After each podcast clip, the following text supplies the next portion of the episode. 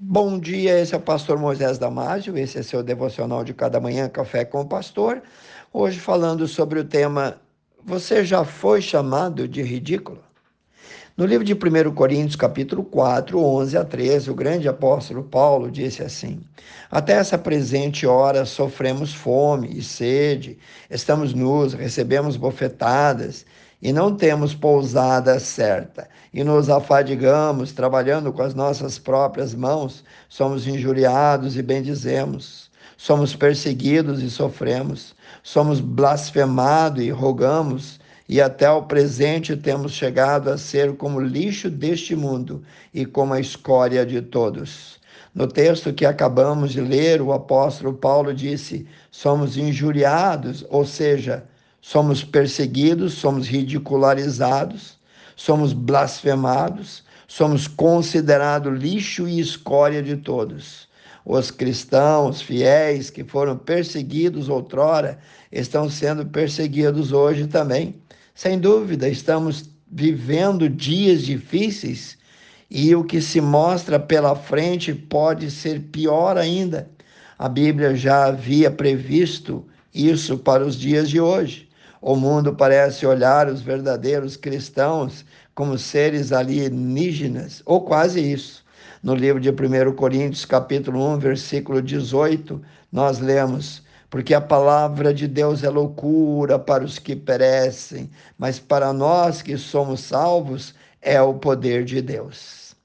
É algo complexo falar sobre isso, mas não é difícil de entender. Só podemos chegar a Deus através de Cristo.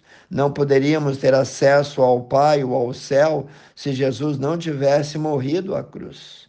Não poderíamos ter esperança de salvação se Jesus não tivesse ressuscitado. Essa é a loucura da cruz.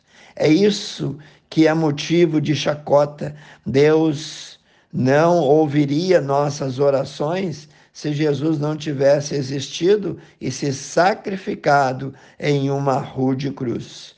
Isso é o que significa loucura para os homens aí fora.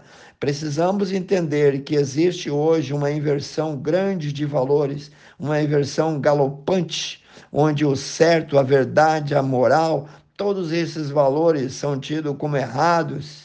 E ai daquele que queira dizer ao contrário, se fizer, será motivo de gozação, de chacota.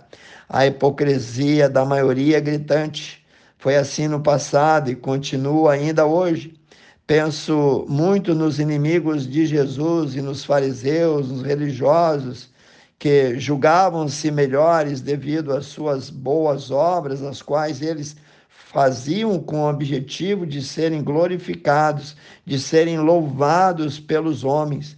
Queriam aparecer diante dos olhos da sociedade da época e Jesus fortemente os repreendia devido ao seu comportamento cínico, hipócrita. Voltando à Bíblia, vemos que Jesus era odiado pelos da sua própria casa. Eles tinham preconceito porque Jesus foi criado em Nazaré. Alguém até chegou a dizer: pode vir alguma coisa de Nazaré? Jesus foi criado lá onde trabalhou como carpinteiro, viveu, conviveu com seus irmãos e suas irmãs. Por isso ele era chamado de o Nazareno. Para muitos, Jesus era ridículo, era fora da casinha, alguém sem eira nem beira.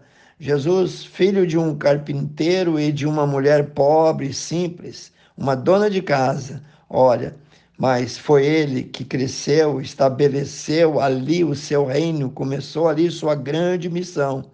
Ele veio para buscar e salvar o homem que se havia perdido, e isso inclui você também.